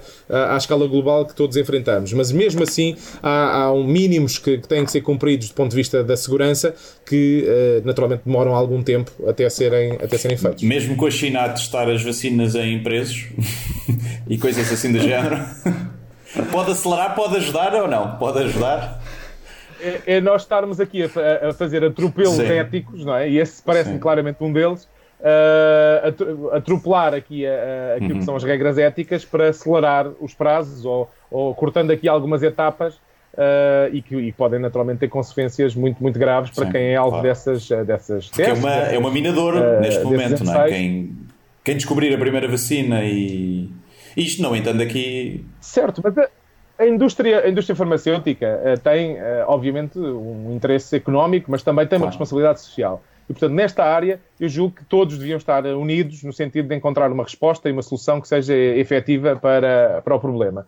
E, quer dizer, eu acho que quem também investe na, na resolução dos problemas deve ter um retorno financeiro, que não deve ser uh, estratosférico, não é? Ou seja, deve ter, ser justamente recompensado na medida do investimento em que fez. E, e sabemos que o desenvolvimento hoje em dia de medicamentos, de vacinas, é uh, altamente dispendioso. E, portanto, eu percebo que tenha que haver algum retorno financeiro mas tem que ser também numa escala justa e, e, que permita que depois os próprios países, em função da sua capacidade económica, também consigam dar resposta àquilo que sejam os preços uh, das, das, soluções que se encontram. E, e já, já, agora, não sei se também estava aqui, mas falando nisso da, da, da Big Pharma e da, do que é privado e público, uh, assusta-me um bocadinho, um bocadinho, minha opinião não especializada, obviamente, mas olhando para os Estados Unidos Uh, que podem estar uh, à beira de, de, uma coisa mesmo sem precedentes. Basta, dizer, na, só em, na Califórnia há 100 mil sem abrigos que não têm plano de saúde e que não serão atendidos. Se, se formos só para aí, uh, e o facto de vermos o Trump agora, hoje, a dizer que é uma guerra, mas a dizer que a culpa é da China porque devia ter avisado antes, é, quando ele há uma semana estava a dizer que era só uma gripe. Uh, se, se, também vos assusta a vocês, porque o impacto nos Estados Unidos depois acaba por se repercutir, uh, repercutir não, em todo o lado. E não te esqueças do Brasil, Guilherme, também. E do Brasil, Proporções diferentes do Brasil. Sim. E mesmo como segunda vaga, que provavelmente dizem, diz-se que acontecerá lá para outubro, novembro, haverá outra vaga e uma possibilidade até de uma nova quarentena e isolamento. E, e o facto destes países estarem a lidar assim tão levianamente pode, pode potenciar tudo isso, não sei eu julgo que a tendência do, dos políticos é, numa fase inicial, Sim. desdramatizar. E, e depois uh, tendem a correr uhum. atrás do prejuízo para, para compor uh, a, a, situação. Mas isso é, uma, quer dizer, é quase Sim. intuitivo, não é? Uh, ou seja, não, não, a tendência para o fazer, proteger a economia, etc., acaba por, por tomar conta da, de quase toda a classe política. Uh, agora, temos que dosear isso mesmo e principalmente atender aos factos, não é? E, portanto, uh, neste momento já ninguém, julgo eu, desvaloriza a ameaça que é esta, uh, este surto e, portanto, está toda a gente a tomar O Bolsonaro ainda não. Mais extensas, menos extensas. O Bolsonaro acho que ainda ontem disse que ah, é só uma gripe, só, só uma gripe, eu não apanho, não. Depois 14 pessoas estarem infectadas, a comitiva dele. Pronto, e, e, temos que. Pode haver razoabilidade ou não haver razoabilidade na, na, forma como nós eh, processamos a informação que nos é disponibilizada. Uh, e, portanto, temos que o fazer de forma uh, uh, racional e, e, e, escolher aquilo que são as melhores estratégias para aquilo que, que, pretendemos. E, portanto, eu encaro com alguma preocupação o cenário nacional, mas também o contexto internacional. E, portanto, podemos estar a, a entrar numa crise até de uma dimensão mais agravada do que aconteceu em 2008, com as uhum. consequências uhum. que todos uh, conhecemos. E, e, portanto, este aspecto económico e social, obviamente, também me, me, preocupa muito, até pelas implicações que tem depois do ponto de vista da saúde, a questão dos sem-abrigo, a questão das pessoas que não acedem uhum. a seguros médicos, a, a, a dificuldade no acesso, um, enfim, há, há, várias questões que depois se podem colocar. E, portanto, temos aí grandes dificuldades que vamos ter que enfrentar todos juntos o nosso sistema é mais um sistema de Serviço Nacional de Saúde e, portanto, de, de acesso Sim. universal. Uh, e, portanto, nesse aspecto estaremos mais protegidos em relação a um cenário desse género. Mas a Alemanha, que tem um sistema diferente também do nosso, também uh, acaba por conseguir of oferta importante para todos os, os seus habitantes. E, portanto, enfim, há diferentes modelos e diferentes soluções. E, e, portanto, eu acho que vamos aqui enfrentar tempos difíceis, tempos que implicam de nós uh, uma rea, um reajustamento grande em relação àquilo que eram as nossas expectativas aqui há três ou quatro meses atrás, uh, e, e, mas que acredito que vamos ultrapassar isso, seguramente, e, e com maior ou menor dificuldade, uh, todos nós temos aí um papel a desempenhar e que eu espero que daqui a seis meses possamos estar todos a comemorar uh, de facto ter ultrapassado esta, esta situação.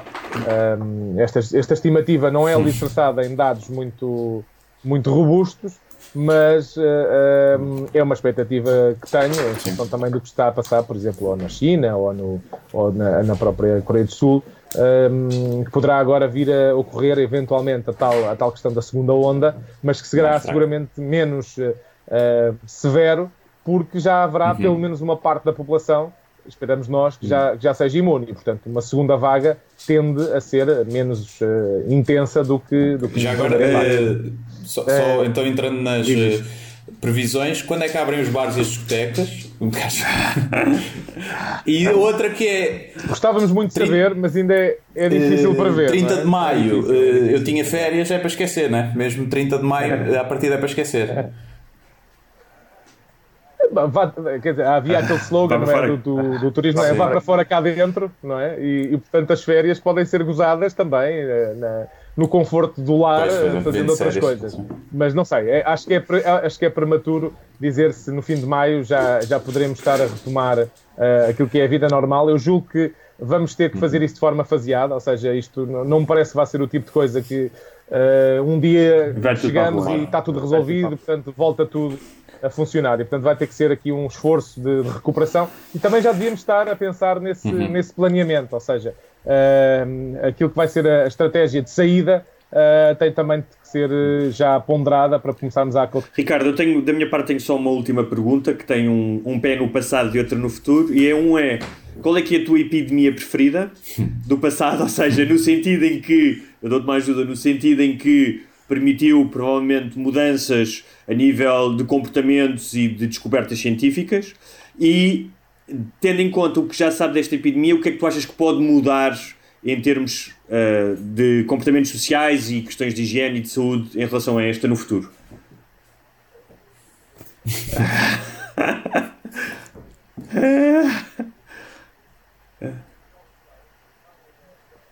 ok. Sim. Uh, e que, mesmo sem saber qual era o uhum. agente uhum. da doença, ou seja, ele, uh, havia um surto de cólera em Inglaterra uh, no meados do século XIX, e ele, mesmo saber, saber qual é o agente, foi contar. E foi contar onde é que moravam os mortos. E fez um mapa com o sítio onde havia mais óbitos. E com base nesse mapa, ele conseguiu perceber que havia diferenças entre duas zonas. uma zona que era abastecida por uma determinada companhia de água e outra zona que era abastecida por outra companhia de água. E através da. da e há aquele, mito em que ele retirou a manivela da fonte, na altura não havia água canalizada em todas as casas, portanto as pessoas tinham que ir aos fontanários abastecer-se e dar a manivela para que a água pudesse sair. E portanto, através da, digamos, da metáfora da retirada da, dessa manivela, os números de casos de, de, de óbito por cólera na, na, cidade de Londres uh, foram uh, descendo. E, portanto, ele, mesmo sem saber qual era o agente, mesmo sem grandes ferramentas tecnológicas, conseguiu, de facto, uh, resolver o problema. Portanto, é, é o, digamos, o John Snow é o pai da epidemiologia moderna e, portanto, é um exemplo que todos nós gostamos muito de, de referir e que, e que, acaba por ser um exemplo para todos nós sobre como é importante uh, usarmos os meios que temos ao dispor para tentar resolver um problema, mesmo não tendo da posse de todo o conhecimento, como acaba por ser aqui o caso na, na, neste surto de, de Covid-19.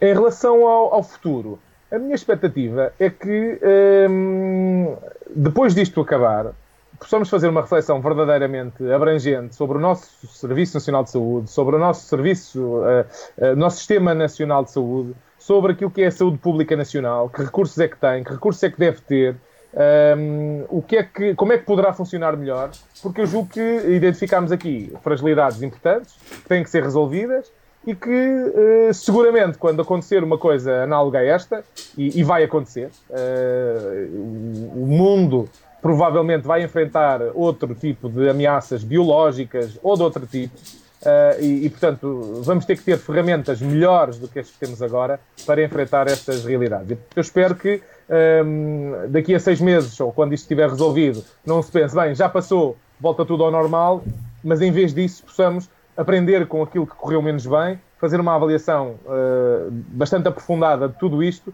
e identificar as soluções para que numa próxima ocasião tenhamos de facto uma resposta bem mais ágil, atempada e eficiente e que não estejamos tão aflitos a, a, lidar com uma emergência deste tipo como, como estamos agora. E, portanto, que os alertas que alguns de nós foram fazendo possam ser escutados e, e, e resolvidos.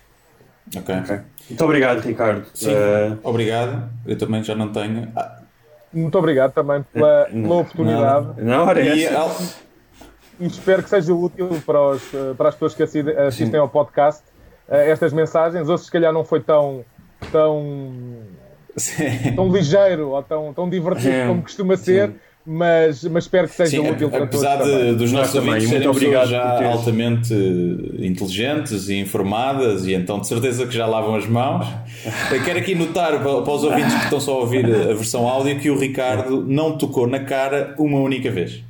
É, ao contrário, eu estou sempre a tocar. Que Portanto, é um autocontrole incrível. Quero aqui dizer que não é verdade, não é verdade. É. ah, foi? Ah, okay. ah, então não reparei. Ah, uma vez, mas uma comparado connosco.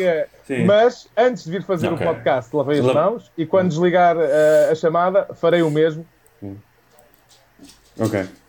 Eu ainda fiz, ainda fiz pior, porque, e aqui vou admitir, até para que sirva de exemplo, que é dei festas ao meu cão e a seguir meti a mão na cara. E o cão teve na ah, rua isso de manhã. Até mata o bicho, isso mata o bicho, até ajuda. Uh, alguma coisa, algum só bem, algum Ricardo, repositório olha, de informação, uh, seja Instagram, seja site, que vocês tenham que. Não. Nós, a associação, tem um, o nosso website, tem uma área específica do Covid, onde temos o dashboard com a evolução dos casos e a tal projeção a três dias. Temos a. a Quer dizer que só qual é que é o site, Ricardo, para as pessoas? O site é www.anmsp.pt. A, é, a, a, sigla é de Associação Nacional dos Médicos uhum. de Saúde Pública. Nós depois colocamos o link também na descrição. E, e, e muito bem. E depois temos também, vamos ter hoje à noite, em princípio, uma área para um, aquilo que é a evidência disponível. Portanto, vamos ter lá já uma revisão sistemática que estamos a fazer com outros colegas de outras áreas, é uma, uma colaboração que temos com o Evidência Médica, com a Associação uh, Portuguesa de Medicina Geral e Familiar e com a Uphill, que é uma startup. E, portanto, temos esses quatro parceiros que estão a criar estes conteúdos cientificamente validados. Vamos ter uma área também com ideias para as pessoas fazerem em casa, em isolamento ou quarentena, que vai incluir desde museus virtuais, uh, atividades de formação, Uh, atividades de ciência cidadã, ou seja, as, pessoas, as, próprias pessoas contribuírem para o desenvolvimento da ciência, portanto, essa é outra das, das áreas. E, e, temos também o nosso Instagram, uh, além de temos Twitter e, e, e, também Facebook, mas no Instagram temos uma campanha uh, associada ao Eu Fico em Casa, em que tem havido de facto uma adesão tremenda. Nós lançámos há uma semana o, o nosso Instagram, não tínhamos conta e contamos já mais de 70, 70 mil seguidores e, e que estão a, a, de facto a partilhar coisas que fazem em casa e houve várias figura, figuras públicas que também deram a, a imagem a essa, a essa campanha e portanto agradecer a todos também a divulgação disso mesmo porque é, é, temos todos um papel a desempenhar e podemos utilizar também este, este período que estamos em casa a, enfrentar esta ameaça e convertê-la numa, numa oportunidade, ou seja, aprender coisas novas, aproximar-nos um, daqueles que, são, que nos são mais próximos, mas com as devidas distâncias físicas, não é? Podemos interagir com os outros através dos meios tecnológicos, enfim, através de tantas maneiras e, portanto, aproveitar este tempo que agora estamos em casa, se calhar para repensar aquilo que há tanto tempo não fazíamos, atividades que já andamos a adiar há muito tempo e que podem, de facto, ser feitas em casa e que temos agora aqui uma oportunidade que podemos aproveitar para, para o fazer. Portanto, mais uma vez, muito obrigado, obrigado a vocês. Nós obrigadíssimo pelo, Não, pela disponibilidade nós, e disponham, olha, estamos todos no tá mesmo barco e, exatamente. e acredito que vamos ultrapassar isto em breve e havemos de fazer depois uma pós-Covid party com, com, toda a gente e já com os bares já, já toda a gente imunizada e sem usarem qualquer exatamente. tipo de proteção para outros para, vírus, para não é? Tudo com máscara, mas já sem se preocuparem com os outros. Está bem.